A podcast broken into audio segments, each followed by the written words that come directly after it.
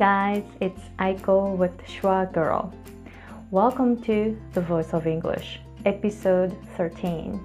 My name is Aiko Hemingway, and I'm an American English pronunciation coach based in Hawaii. The purpose of this podcast is to encourage English learners and also English teachers. We all want to share tips and points of how we can improve our English and become better communicators. In this episode, I have two segments. The first segment is a guest interview, and the second segment is my notes about European trip that I did back in September. So before going to the guest interview, I want to thank you to my listener who recently left a comment, Delmar Jack. Very informative and helpful podcast. Although I'm not a Japanese, I'm from Taiwan. I learned a lot from her podcast. Most of the pain points of learning English are the same or similar, so the tips and methods are totally transferable and useful.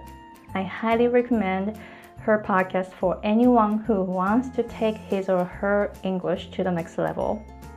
Wow, thank you very much. I'm really happy to know that the um, non Japanese people are listening to my podcast because I'm just doing all in English. So um, I am targeting Japanese people because I'm Japanese, I'm from Japan. I had a hard time in the US, but at the same time, I'm really, really happy to know that um, non Japanese people, like other English learners, think that my podcast is really helpful. So thank you very much. Now is the guest interview. His name is Ryo. He's an attorney at law specializing in international law. He taught writing at Harvard as a teaching fellow, which is TF. Currently, he teaches English to students in Japan via Line app. So Line is L I N E. It's an app that's really popular among Japanese people. And he tries to share useful English phrases and tips that are actually used in the US. Both on his Twitter and YouTube, he tries to bring in the ethics, morality, perspectives in addition to the language because of the significant differences that lies between the Japanese and the American cultures. All right, so everyone, please help me welcome Ryo from the US. Hi, Ryo. Hi, Aiko. How are you? Oh, I'm good. How are you? Doing great. Just a little bit after nine o'clock here in uh, in the West Coast. I think you're in the same time zone as well. Beautiful day here. Right. Yeah, it's beautiful here too. Awesome. Yeah. All right. So I already uh, introduced you in the pre-recording, but would you please tell us a little bit more about what you do?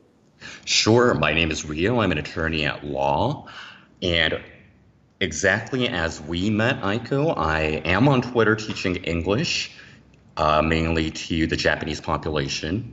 I do teach American English, and that is for pronunciation and phrases. I do private lessons, and I try to share as much information as possible on Twitter that um, I can share online. So I try to integrate some useful phrases and useful English that we hear every day here in the US. Mm-hmm. Wow, that's nice. And would you please tell us why you're doing what you're doing? Like, what is your passion?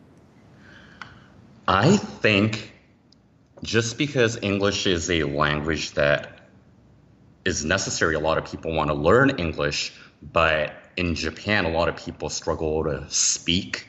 Um, I think they're used to be studying in a classroom environment. They're not really used to be talking with one other one another as friends. You know, um, I thought if there is an environment for everyone to just enjoy talking in English. I thought that would be excellent, and that's what we want to promote. We want to promote happy education. Um, we want people to enjoy talking in English, and I thought I can create a space to do that, and that's why I started what I'm doing right now. Wow! Uh, so, how long ago did you start? For Twitter, actually, it's not been. It hasn't been that long. I want to say it's only been about half a year. I want to say about six months. So it's not something that I have been doing for a long time. Teaching, I have been doing for quite a while because I used to teach essays when I was in grad school. So I used to teach a writing course at Harvard um, as a teaching fellow. We call them TFs at Harvard. Other schools do call them TAs, like mm-hmm. teaching teachers assistants. Mm-hmm. So I used to uh, help a professor do a writing course. Oh wow!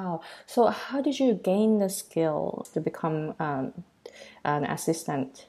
Um, in a teacher assistant or as an English teacher? Honestly, I don't think there were any kind of set practices or any, any um, classes that I took to become one. Mm-hmm. I think it's just that I enjoy writing a lot. I love writing essays and I like reading people's work. Um, so I think it's just some, and the uh, professor that I was on the side with, she was one of my favorite teachers at Harvard. She was a writing teacher, and she did. She was at the law school as well. Mm-hmm. Um, and we had a really tight relationship since when I was an undergrad. So when I was in grad school, I said, you know what, maybe I can help out. And she said, yes, she needs some help. And then we said, why don't we just do it? We'll run the class together. And that's how it all started. Oh, wow. Nice. So, um, listeners are wondering, like, listening to your English, you speak English as a second language, right? Pretty much, yes, but I came to the US when I was six. I probably knew hello, how are you? Maybe the really basic phrases that I learned in Kumon in Japan. Uh-huh. But what you do in Kumon for English in Japan at six years old is really limited, as you can imagine. Right. So, um, yeah, I barely understood a word. Mm-hmm. Um, I didn't know what people were talking about. Wow. I wasn't able to express myself. So I still remember those days. It was hard. Wow. So how do you remember how you practiced? I was first an, an ESL student. Mm-hmm.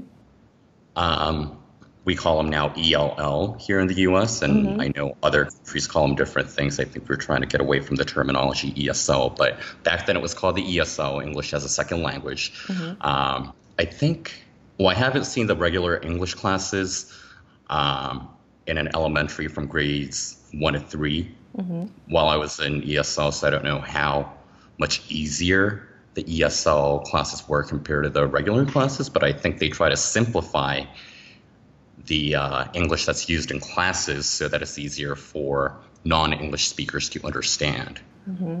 And then I just got used to be hearing the teachers speak, my classmates speak every day. And I think it's the same with everybody else that came to the United States or any other English speaking country um, as a non native speaker. Mm-hmm. You just got to practice, you got to listen, you got to speak, you got to read and write. And it was just same for me. Um, I guess I didn't end up with a heavy Japanese accent because I came here as a kid, obviously. Mm-hmm. But I think the process was pretty much the same as anybody else. Mm.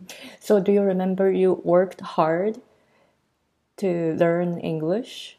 I think I did work really hard. Mm-hmm. Um, I can't say, I can't give you any sets of, say, um, exercises that I've done mm-hmm. to master English. Um, I mean, I don't think it's really the specifics, but being that being in the environment that you can only speak English, there's not really much other Japanese students in the school. Um, I was brought up near Washington D.C. and then afterwards in Boston. You know, you just if English is the only language that you can speak, mm-hmm. I guess you just got to integrate yourself into it. Right. And I think your body and mind just adjust to the English environment. Right. Yeah, actually I when I came to the States, that was when I was 23 years old, but I put myself into um, complete English environment because I found a community college out in like Northern California where they didn't have any Japanese students. So I went there. So I experienced the same, but I experienced that when I was 23 and right. you experienced that when you were six. So I want to see the difference, you know, the age wise. So how long for you to like start understanding English more comfortably? Um, I don't remember exactly when because I don't think it was boom, one day I can speak English. It's magic. Mm-hmm. It doesn't really work like that. I think it's a process you gradually just go into this English world and, you know, you just walk into it and it's mm-hmm. not something that happens overnight. Right. Um, you just adjust yourself to it. So I, I know by fourth grade I was out of ESL, mm-hmm. so I was able to speak at the same level as other Americans. Mm, nice. um, so that I can say, but and for me to understand what everybody was talking about, it probably took me at least a year. Mm, I see. Right. So for me, first grade was not the best memory. Mm-hmm. I think it was important because that was a big change in my life. So that's how I got to speak English and got to learn other languages as well coming to the US. Mm-hmm. Um, but it wasn't the happiest memory I have. Right, right. It must be, it must have been really tough. Right. Um, I think, but I don't want to discourage anybody that's thinking about coming to the US because, yes, of course, it's going to be hard. You're not going to be in Japan or, you know, mm-hmm your native country, if it's not Japan, any native country, you're going to have to talk in English. And even if you don't talk too much English, you're just going to have to get used to it. Mm-hmm. But, you know, it's not all bad. There's lots of exciting things that are coming up. It's all these different places that you can go to. You get to meet different people. And I think it's just a lot of excitement. I think if you're in your teens or if you're in your 20s, I think the joy really outweighs your frustration and the and all the negatives but having having that experience as a six year old mm-hmm. it just feel like too much pressure right that's right. how i remember it uh-huh so do you have any like advice for the parents who have you know kids with them coming to the us together I don't know if I can really say anything on that just because every case is different and every child is different. So I don't want to just set an say that everybody is going to be the same, everyone's going to be all right, or they're not going to be all right. mm-hmm. um, but you really want to know that your child is going to go through some level of stress and frustration. They're going to be in a completely new environment. Even if you move within the country, if you're going away from your friends, you're going to feel sad. You're going to, you know, get nostalgic at one point if you're going to a country where you can't even speak the language, they're going to have a lot of frustration. Mm-hmm. And the parents themselves are frustrated as well. They're adjusting to a new environment. But I want, at the least, I guess I want to say, you know, I know you you're going to be frustrated as a parent. It's going to be difficult for you as well to get adjusted to the new environment. But you don't want to, you know, give your kids more pressure than is necessary and you want to be understanding of your kids. And most of the times, I guess it's not that the kids um, are the ones that wants to tra- travel or change the environment, right? And they have to go because of their parents' jobs or their parents are going to move for whatever reason that they have. It's probably not for the kids if they're coming at that age. Mm-hmm. So I think it's going to be a lot more fun say if it's your decision that you actually want to make this change and you want to learn English, so I'm moving to, you know, a different country and I want to be the one to jump into that new environment. Mm-hmm. But the kids are not the ones that's feeling that, so it's just going to be hard. I can tell you that. Right. So uh, you already mentioned some of your struggles, but uh, would you share more of your struggles in the past? or you're bilingual how about your you know keeping your japanese i think that is going to be more of a challenge to keep with the japanese um, so after a while i want to say maybe when i was in middle school or high school i noticed that my japanese was getting a little off because it's not like i went to a japanese school a lot of students a lot of japanese students in the us they decide to go to a japanese language school on saturdays um, so that they can keep up with their japanese i didn't do that oh um, so I was unable to, you know, speak properly. I didn't understand a lot of the words in, say, Japanese newspapers. So I wasn't able to read too much kanji. Mm-hmm. So I said, maybe I need a little change. And I decided to find some Japanese friends in high school and, you know, hang out with Japanese kids. Mm-hmm. So I, and then I was always speaking in Japanese at home. Mm-hmm. So I think that's how I kept up with my Japanese. Mm. When I noticed that I really do want to keep the Japanese and don't want to just throw away my Japanese identity and say, you know what, I don't need the Japanese anymore because if you have what you have, you want to keep it as much as possible. Mm-hmm. So I start reading Japanese articles, Japanese newspapers, and then as I do that, I start to remember the kanjis that I see once. Mm-hmm. So the next time I'll be able to read that kanji. And now I think it is so much easier because you have all these social networking going on. You have the Twitter, you have the Facebook, the Instagram. So you get to connect with people from Japan mm-hmm. and from any other country you want to connect with, for, as for that matter. So if I want to talk in Japanese, I can just talk in Japanese and type in Japanese, find friends, um, call people up on Skype or Line. Um, so I think it's I think we live in the perfect age right now because we wouldn't have been able to do that 20 years ago if you would have been making international calls and your bills would have been crazy if you done that. yeah. So we're thankful to have the technology we have today. I can tell you that. Right, right. Ah, that's that's great. Well, when I came to the states, that was 2001. So you know, uh-huh. it was not like not much going. right. We didn't have smartphones back then. Maybe we had email, right? 2001 we had email i just that that's when i just started using email and, right right yeah so nowadays yeah we have so much more access right which is great yes yes so how about uh, what was your motivation to keep practicing maybe for you um, maybe practicing japanese um I think it's just that I still wanted to connect with my nationality. Mm-hmm. Um, I didn't want to completely forget about Japan um, because otherwise, how am I going to be able to talk with my family in Japan? Mm-hmm. Or say, if I want to visit Japan, what am I supposed to do if I don't speak any Japanese? You know, so I just wanted to be able to keep up um, with my Japanese, and I think that was pretty much my motivation. Mm-hmm just so that I can find friends in Japan as well. And I love talking with people. I love interacting with people. I'm sure you know that already with the conversations mm-hmm. we've been having. Right. I'm sure you love talking with people as well. Mm-hmm. But um, that's what I enjoy doing. So it's not just Japanese. I try to dive into other foreign foreign languages and things like that. So mm-hmm. Japanese is definitely one language that I do not want to forget because it is my it is part of my identity. Right, right. And then um, yeah, I just uh, remembered you speak Spanish also. I do. I do. So how um, how did you decide that you wanted to um, learn Spanish?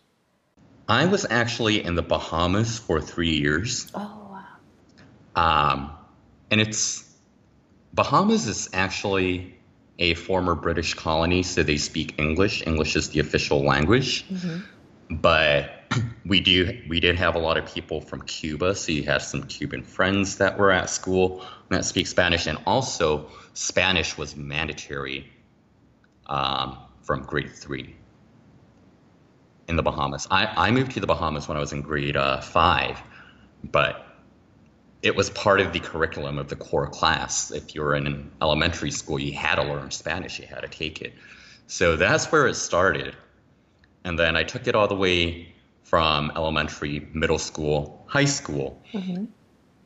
And it seems like a lot of people forget Spanish, but I, again, uh, use Spanish with Spanish speaking friends, use it outside of school, and I think that's how I was able to keep up with my Spanish so that I'm not forgetting too much of it. Uh, how about what was your like biggest culture shock as you moved to the States? You know, coming to the US, just because I was so little, I don't think I had too much of a culture shock. Oh, wow. When I had a culture shock was a was when I actually visited back home in oh, Japan. That's interesting, yeah. So I, I guess it's like the reverse culture shock. I don't know if there is such a word in Japanese. We say culture shock, uh-huh. right? But I, right, I, right. I, don't, I don't know if we can say reverse culture shock, if that makes sense. Um, so there was a time, there was a period of time that I did not go back to Japan for 12 years. I was oh. waiting on my green card. So after 12 years, I went back to Japan probably about five years ago, I want to say, maybe 20, 2012 or something like that. I went back to Japan for the first time in 12 years got off the plane, first thing I thought, it was hot. right. I get off at Narita Mm-hmm. and it is so hot, it's humid, it's inside a building, and I thought the AC was broken. Because, you know, in Japanese buildings, they don't have the AC, the cooling system, as strong as they do here in the US. Right, yeah. Right. So I thought the AC was broken. So I was talking with this passenger who was next to me. He was an American. I was saying, I wonder if the AC is broken. It's so hot. And that guy told me, Welcome to Japan. I was like, Oh, thanks. so I was welcomed into my my own country, what's supposed to be my own country, from an mm-hmm. American guy that apparently knows that apparently knew Japan a lot better than I did. Wow. so that was that. I walk out, um, and then what I was really surprised is that nobody really talks to strangers. Everybody is so quietly waiting for their luggages. They're um, waiting for the bus, for their shuttle bus to go to the hotel, and nobody is really talking unless they, if they know each other. While in the U.S., if you're in a line for the bus, everyone's going to be chatting about when's the next bus come in, or you know the the wait is so long, or blah blah blah. You know, Mm-hmm. no one does that in Japan. They just stand there in a line, quietly, patiently. Mm-hmm. You know, I was like, I wonder if you're not really supposed to be talking right now. So that's what um, shocked me the most when I got back to Japan. Mm-hmm. Nobody really talks to strangers. Right, right. I actually get that too. Like now I've been in the US for like almost 18 years. Uh huh. Uh, so when I go back to Japan, I'm like, um, you know, in the bathroom or somewhere, I started talking to people. I Naturally. do that too. like just a you. comment oh my god this is broken you know something like that i start talking to like people around me and then they look at me like i'm crazy and then they just leave without saying anything so i get that too like yeah i was really shocked so, Right. I mean, sometimes if you give them compliments, if you, you know, because we're so used to be giving strangers compliments here in the US, you say, oh, that's a wonderful bag, or oh, I love your hairstyle. And you, you, you don't even know that person. You just walk past that person and you say that, you say hello to that person. Mhm. And then sometimes it works in Japan. Other times, I guess they're like, huh. Most of the time, if you're given a compliment, I mean, most people are going to be happy, right? If they like your bag or your hairstyle or something, you know. Um, I don't think anyone's going to feel horrible about it. Mhm.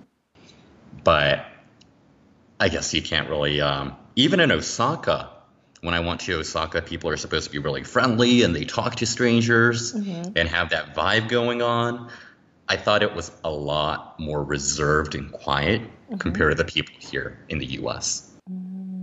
I see so you lived in uh, um, east coast in the us I used to live in Boston. mm-hmm. I grew, pretty much grew up in Boston. I first was in um, Northern Virginia Mm-hmm.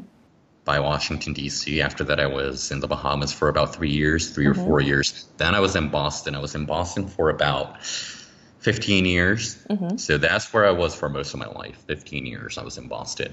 right right And then I just came over to the West Coast. Mm-hmm. So, Right. Well, how about like I think the people in the West Coast they're more how can I say it more like quiet than the people on the West Coast. Did you have any culture culture shock moment when you moved to West Coast? I travel all over the U.S. Mm-hmm. Um, every year. So that I didn't have too much of a culture shock. I can tell you that. Um, I think a lot of people say that people in New York and Boston are really snobby or, you know, um, they're a little more reserved. I can kind of see that about New York, but not really Boston. Oh, I think people are really friendly in Boston. They talk with strangers. Mm-hmm. Um, I think there's lots of happy people there. um, so that I didn't see too much of a difference with. What I see the difference is the speech. I think people in the West Coast speak a lot slower than we do in the East Coast. Right. So sometimes people I have difficulty understanding me because I they think that I speak too fast Right. because I speak like a Bostonian and I try to slow it down just so that everybody understands, but it doesn't always work. So Got it. Yeah, I remember. Um, my husband is from New Jersey, so Oh, is he? um, yes. And then uh, when and then uh, we, uh, I mean, he moved to West Coast, uh, Mm-hmm. LA, and he remembers that people asked him to slow down because he was speaking so fast. right, Right. right. Yeah. And then now we live in Hawaii, so we even slow down. Because it's slower. You know, Right, I right. got to tell you the story about Hawaii because I was in Waikiki. I was at Eggs and Things. I'm sure you know that one, the Mhm, restaurant. Yes, yes. I've never been there, but yes, I know that. Okay, it's good. Yes.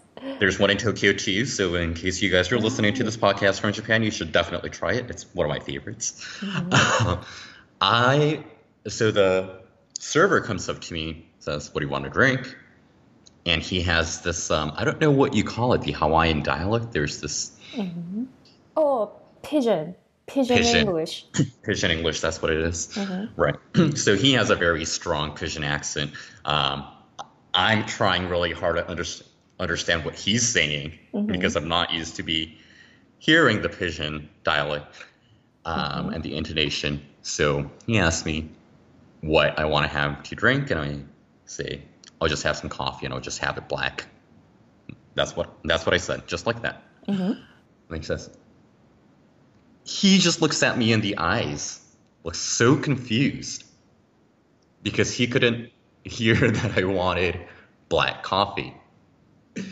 So I have to repeat the word coffee two or three times. I'm like, just coffee, black coffee. So that it seems, and then he says, and then he says coffee, and I say, yes, coffee. So he brings me the menu and shows me a different latte, cappuccino, and he's like, what kind of coffee do you want? And I'm like, I want black coffee. Do you want cream and sugar? I was like, I want black coffee. and there was a guy that was sitting next to me. I guess he was from the mainland as well. Uh-huh. And he was just bursting out laughing. um, I was there shaking my head. I was like, you know, people speak differently. And Right, right.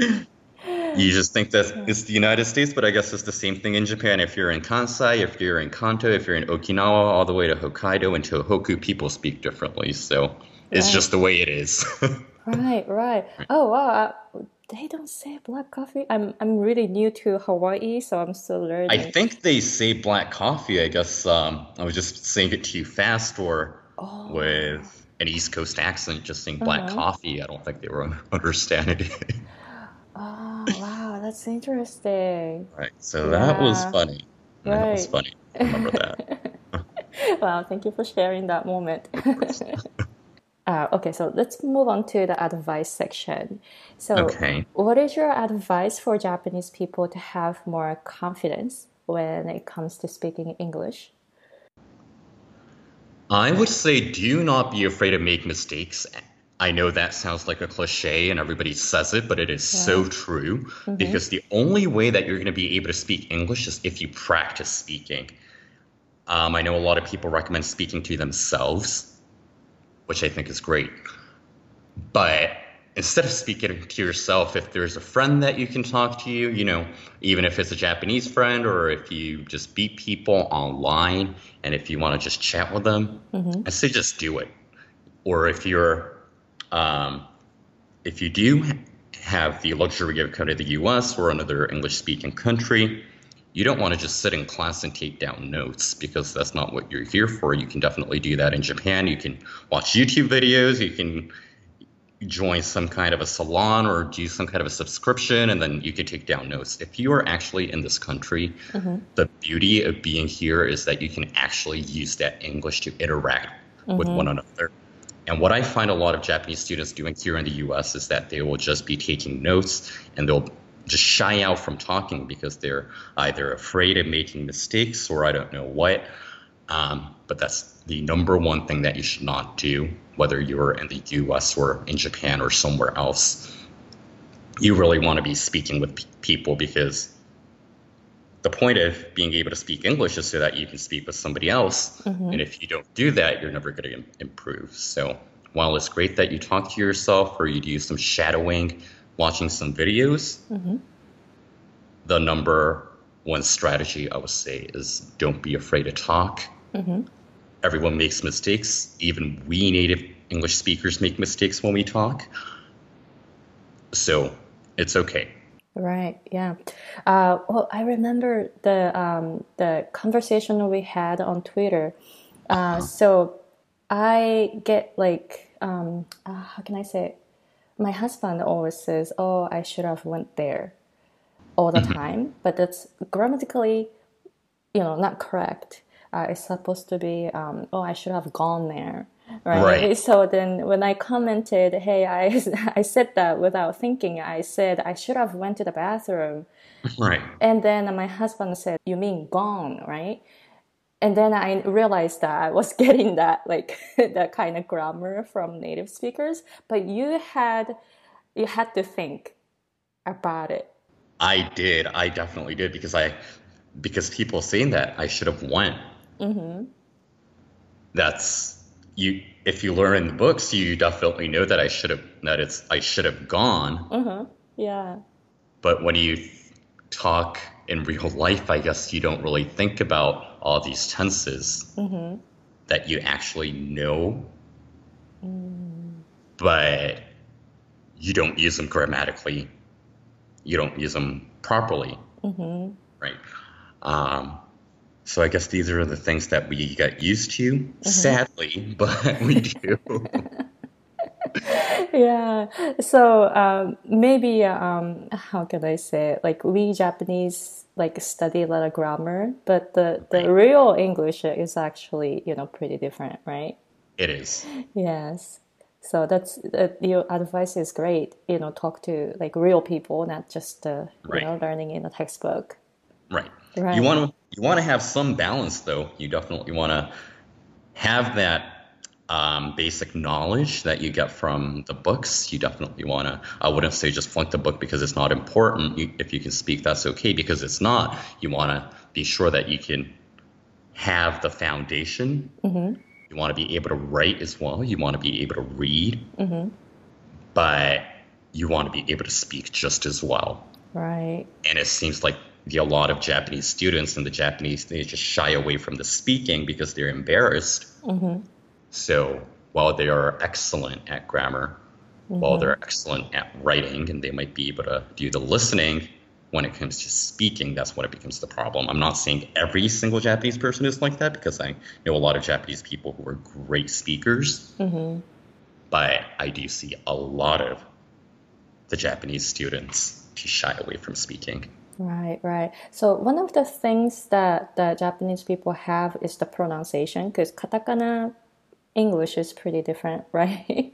It is. and then you it also is. teach pronunciation. So do you have any advice for Japanese to to improve their pronunciation? What I usually tell my students to pay attention to 1st mm-hmm. is the sound of the vowels mm. in any language. Right. And right. I think um, I've mentioned that on my YouTube video as well. Mm-hmm, yes. Uh, actually, I watched uh, some of your YouTube videos, and then you were talking about how important vowels are, but people forget about it. So I was like, I teach that way also. So it was right. really amazing. So would you please talk, you know, a little bit more about um, of course vowels and uh, importance of vowels? Sure. Um, well, in if you're talking about vowels, in Japanese, you only have the a, i, u, e, o sounds that you try to connect with the English consonants. Mm-hmm. But that's not the case if you're talking in English. Mm-hmm. And I think if you're, even if you're learning Brit- British English or American English, whichever way you decide to go, mm-hmm. the difference I think lies the most in the vowels. So you really want to hear the native speakers say the vowels clearly. You want to imitate it. You mm-hmm. want to get it as close as possible. Mm-hmm. Even just the word that I said right now, possible. It's mm-hmm. not poshiburu. It's possible. Right. Right. Um, it's a pa sound. It's a po, but it's pa. Mm-hmm. It's right. not buru, but it's bo. right. So things like that you want to listen to and pick up as you go. You know, a lot of people focus try to focus on the R's and the L's or the TH. That's important too. Mm-hmm.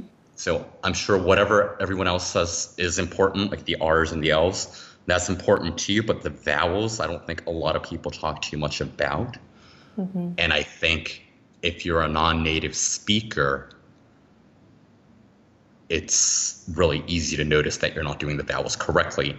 One more thing, besides the vowels, is um, stress points when you're talking. Right. You want to imitate the accent of the native speaker because if you're putting in accents and stressing the consonants that you're not really supposed to be stressing, then it's going to sound off.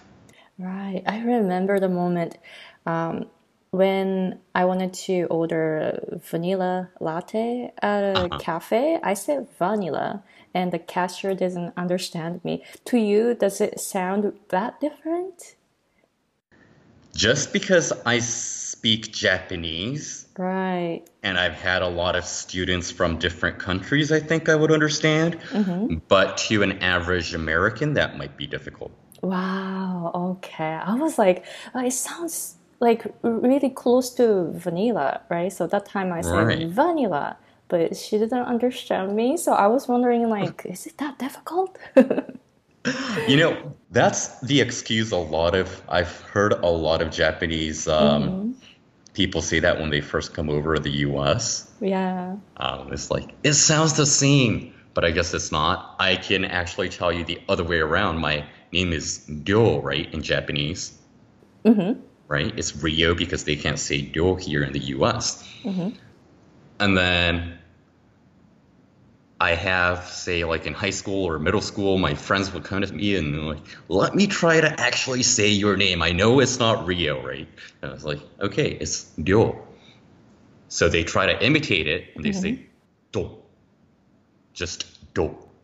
And they think that do, D-O, sounds mm-hmm. just like ryo in Japanese. So to them, it sounds the same. But if you're actually in Japan and you're calling somebody do, they're not going to understand because it's really different words. But I guess if you're not used to be hearing that sound, it sounds like something else because you, your mind tries to associate the sound with whatever is the closest sound to you know. Um, and I guess to them that'll be do or dio. If you're coming over from Japan and you don't speak too much English and you say it's close enough, well, I guess it's close enough to your ears because that's what you were taught and that's what you were brought up saying that's the way it is, but it's actually not. So to you, it might sound like it's close, but I guess to you others, it's not close at all. Wow, thank you. That's really good point. And I remember in your video you were saying if someone says Osaka, you don't understand it, right? Like Right, right. Oh, you watched that one. so, you know, if someone wants to say Osaka, but the person says Osaka, you don't understand it, right? So that was like a great point. Right. Because I brought that up because in Arabic there's no o sound. Mm-hmm. Because we don't they don't have o's and o's in Arabic. I guess they try to make everything oo sound instead of the o sound because that's the closest thing they have. So they, they will say usaka. But you're not going to understand that if you're Japanese. Because it sounds so different from Osaka if they're saying Usaka. So I think things like that, you're like, why aren't you understanding? I'm trying to go to Usaka, and it's like, where is that? Right, right. So if you think about um, the other way around, right. yeah, I guess that's pretty much what you're trying to do in the U.S., and I guess it's going to be hard to get away with that. right. I see. Thank you. So, how about your suggestion for English learners to enjoy the process of learning English? You know, English is just so much fun, so I don't even know where to start, just like any other language. Uh-huh. I would say associate English with something else that you like. Mm. Um, so if, if you like singing, you should definitely sing in English or listen to, you know, English music. Um, if you like watching TV, maybe you can watch American comedies or movies. You know, do something that you think you're going to enjoy doing in that target language. So you don't want to make English like just a studying type of a thing.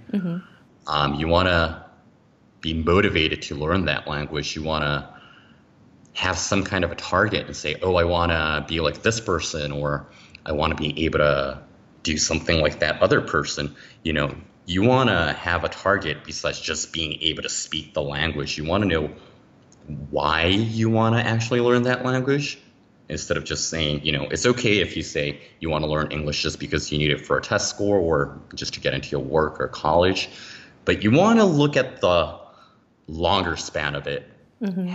what you want to do with that English if you want to communicate with what kind of people you want to communicate with or, you know, try to have fun with it. Mm-hmm. Wow, thank you, thank you very much. Yeah, I think so too. Like have some, have something to, um, how can I say, it? not just learning English, but you know, connect English with something else. Right. Yeah. So that's what I try to do on my Twitter as well. Um, I try to bring in people from photography as well. So I post a lot of pictures, and mm-hmm. you know, it's not just words that I'm putting. I try to show what the United States is about. I try to say there's these things in the U.S. is the food we have here in the U.S. You know, I try to mix it up so that you're not just looking at letters and the alphabets just going all the way across my Twitter because that'll be boring. You want to have a visual image or you might want to have some music added into it. That's what I do on my YouTube. I just put in the lyrics in English as well. So you're actually supposed to be listening to the piano, but you can maybe per- pick up some vocabulary and you're like, "Oh, I never knew that word." But now I can actually understand what that word means, and then you can go on and use that vocabulary next time you're speaking. Things like that. I just try to integrate something that's different. Yeah, great. Uh, how about your suggest- suggestion for English teachers? How about like how can they start teaching real English effectively so that you know more Japanese people can use English in an English environment? Um, I've actually met a few English teachers uh, in Japan through Twitter, mm-hmm. and it seems like I've met all the right English teachers in Japan, so I cannot see anything that they're doing wrong. It seems like everybody, everyone is so motivated. They know the grammar well. They love doing what they do. So I don't know how I can comment on that one mm-hmm. because I think the stereotype is that English speakers, uh, English teachers, excuse me, in Japan can't really speak English. I think that's the stereotype. But as far as I've been seeing on Twitter, that wasn't really the case. Mm-hmm. Uh, the guys that teach English at the cram school are fantastic. There's two that I know on Twitter. I've met two English teachers that teaches at schools, I think mm-hmm. at elementary and middle school or something like that. Mm-hmm. They it seems like they speak fluent English and they give me comments in English and I think that's what you want to be that's the type of the teacher that you want to be. Mm-hmm. You want to be speaking English even if it's outside of the school. You want to be that person that enjoys teaching, learning, speaking, using English. Mm-hmm. Because if you are actually doing it just for the sake of teaching because it's a job, that's you're going to pass that feeling on to the students. English is a, is a task that you just have to do. Mm-hmm. And then that's what's going to get a really dull and heavy environment atmosphere going on in the classroom, and I guess that's not what you want to do. So I want to say that the people I met have been excellent, and I think they are fine exactly as they are right now, just from what I see. Mm-hmm. Wow, that's great. And anything you'd like to talk about before we end the recording? Um, let me ask you this because we were on the topic about an hour ago. Mm-hmm. Um, your name is the Schwa girl. You're Mm-hmm. I know you're Aiko, but you're AKA Schwa girl. Mm-hmm. How did you get the schwa? so, so you tell me now. Yeah, so that's the the vowel, the right, the English vowel. Uh-huh. Um, that's because uh, Schwa, to me, it's the most important sound in American English, and not just American English, but um, I mean, I teach rhythm, intonation, you know, stress patterns, all that. But the right. sound wise, I think the schwa is the most important sound in English. So, uh-huh. but not so many people know that word. So I just went ahead and then made do, my do name. You think it's, did you like when you were learning American English? Did you struggle with the schwa? Uh, actually, I didn't realize that I was struggling with that sound. It just comes to you naturally, right? Um, no, it didn't. And then Oh, I, really? Okay. yeah, no, because uh, for example, like intonation, I used to say intonation. Uh-huh. With- A lot of people say shun. Yes, intonation or Jason or Right. like uh, lemon, you know, uh, Uh-huh. something like that. And I didn't realize uh, the schwa sound because Uh-huh. schwa sound to me it's just really vague. It's like really, it's Right. it's It's, not exactly an e, it's not an a, it's not an o. It's somewhere in the middle, right? Somewhere in the middle, right? The so uh, shin, n, that intonation, lemon, right? right right and then um, actually i took an accent reduction uh, lesson from um, um, uh, the author of the american accent guide. Uh-huh. and then so i learned the sound schwa in the book and then from her uh, in the private lessons.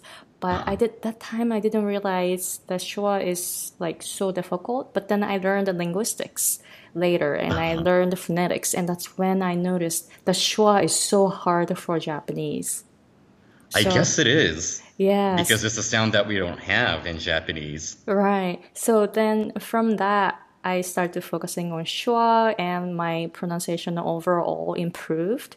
So uh-huh. I want to emphasize the schwa sound is really important. So that's why that's why I wanted to make my name using The Schwa girl. Right, Okay. yes. Well, thanks for sharing that. That's an that's interesting and it's important at the same time because it's such an important sound that we don't really have in Japanese and to you that's definitely a sound we want to get across to the other Japanese that's out there that's struggling with the sound and the pronunciation. I think schwa might be a great place to start off. right, right. So if the listeners want to find you, where can they find you? They can definitely find me on my Twitter. I am at Charo English, and I guess you can uh, share that link as well Yes. that you have. Um, and I do accept DMs if they do need private lessons, or uh, they can definitely uh, reply to my posts and things like that as well. Mm-hmm. And I do have a YouTube channel. Uh, I don't know if you're going to be adding a link Oh yes, or yes. however. Yeah, I okay. will. So you, they can find me on YouTube as well. Yeah. Thank you. Excellent. Thank you so much for having me. So that was the conversation with Ryo. How was it? He's awesome, right? I really, really enjoyed the conversation with him. And if you go to my website, www.schwagirl.com, S C H W A G I R L.com, you're gonna see a post about this episode, and also you'll be able to find his social media links. All right, so let's go to the next segment, which is my notes about the European trip that I did back in September. So, last time I talked about why I went to Europe. That was because the tickets were really reasonable and we had a time to do it, and that was the right timing to do it. So, in this episode, I want to talk about what I learned from this trip. So there were four points. So the first one is about security safety issue. So in Europe, especially Rome, Italy, I heard that pickpockets are very very common. Um, so you have to be really really careful because they are really aggressive.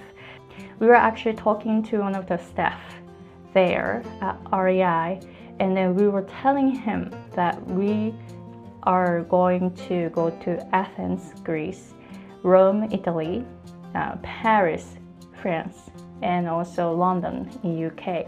And then he was saying, "Oh, Athens might be okay, but Rome, you have to be really, really careful." And then what he was talking about is that some thieves are running around with a scanner. So scanner, they can scan your credit card information, also the passport information. You know, the newer credit cards, they have chips, right? Also newer passports, they have IP chips. I think I, it's called IP chips. So we bought the uh, special passport cases so that they cannot scan the information. This company called PacSafe, P A C S A F E, makes wallets and also bags.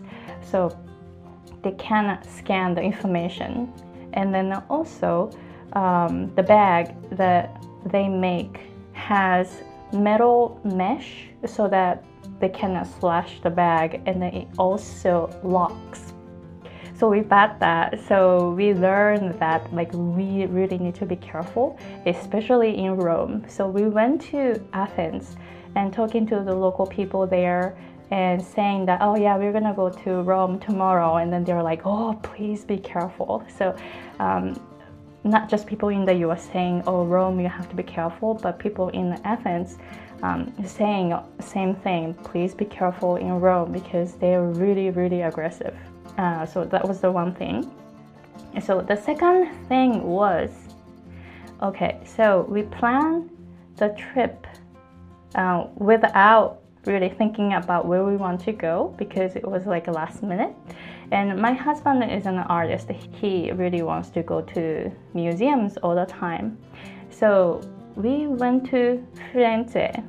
We stayed in Firenze, uh, Florence, in Italy, on Sunday night. So Monday, we had time to sightseeing, but Sunday night, we realized that a lot of museums are closed on Mondays and we only had Monday to sightseeing in Firenze. We didn't really plan this trip well enough to think about which days are like some places are closed on certain days. We didn't really think about it. So, and then there were so many wonderful museums in Firenze. So we missed all that. That was the thing that like it was a huge mistake that we didn't think about. So we got kind of disappointed. The whole trip was really, really good, but some certain things didn't work out. So we learned that. And the third point in the US, it's not really strict, but in Europe, especially going to churches and called basilica, uh, women um, are not allowed to go inside with the shoulders and also knees are exposed. So in Italy and also it was in France. Uh, so we went to a lot of churches. Uh, so when you go to those churches, or called basilica, make sure you have something like a cardigan or sweater or something when you go inside so that you cover your shoulder and also knees. So if you you know if you wear a very very short skirt, they're not gonna let you in unless you cover them, cover your knees, and make sure that you have something like a scarf or something. So that one I didn't really know because you know in the U.S. it's not really strict, especially in Hawaii. We just go there with like uh, camisole or no sleeves type of um, shirts, and then we're okay. So th- that was the third point. And the fourth point, it's about language. Even though we went to non English speaking countries, you know, the language that we had to use was English. So I was really, really happy that I was able to communicate in English because I'm able to speak English. So being able to speak English is really, really important, even though in non English speaking countries. And it, it was my first time going to Europe, and it was my first time to go to non English speaking countries actually. I didn't know what to expect because I didn't know if they're gonna speak English to us. Um, so I wasn't sure. But you know, people were trying to communicate with us in English. I was really, really grateful. And the language that we use is English, right? I'm Japanese, I can speak Japanese, but they're not gonna try to use Japanese, right? So it's going to be English. And then um, in Athens, actually, people were very, very fluent in English. There was a guy who was selling something like peanuts or something in the street. Um, so when I started going to that stand, uh, he was like, Do you speak English? If you don't speak English, I don't talk to you. So I was like, oh, wow. So some people actually don't want to talk to you unless you speak English in non-English speaking countries. So I was really surprised. But you know, he was okay because I started talking to him in English and, and then he realized that I can speak English and then you know we were fine. But I was like, oh, what if I didn't speak English? There was a time I didn't speak English. That was like 16, 17 years ago. I did not speak English and people gave me hard time in the US because my accent was really really thick. Some people just ignored me even though I was talking and also they gave me some attitude and some people became really really mean to me because you know I had like really thick Japanese accent. So I experienced that before. I was really motivated to improve my English. So that trip was really really meaningful because it was like assuring that I'm doing the right thing here in the US, improving my pronunciation, and also coaching uh, my Japanese clients in the US to improve their pronunciation uh, so that they can pass the point, they can feel comfortable talking in English, right? All right, so I talked about four points. The first one is be careful um, in Europe because people are very aggressive pickpocketing and also scanning your information. And the second point was um, so you want to make sure some places that you want to go to in Europe um, are open when you're there. So, uh, for example, museums are a lot of museums are closed on Mondays. I learned that in a hard way. Third point was you want to hide your shoulders and up um, down to knees when you go to churches in the uh, churches in Europe. So you want to bring something like a cardigan or some kind of like uh, scarf or something. And then the fourth point was that um, speaking English, even in non-English speaking countries, is very, very important. So if you're listening to this podcast and you're trying to improve your English, you're doing the right thing. So keep going, trust yourself, and just improve. Keep improving. All right, so this is the end of episode 13 of The Voice of English. How was it? If you have any questions about English learning or pronunciation, please let me know. And if you would like to become a guest on my show, you can go to my website www.schwagirl.com and then you can submit an email from there. In episode 14, I have a wonderful teacher from Japan. So don't miss the next episode. Alright, so thank you very much for listening, and I will see you in the next episode. Bye!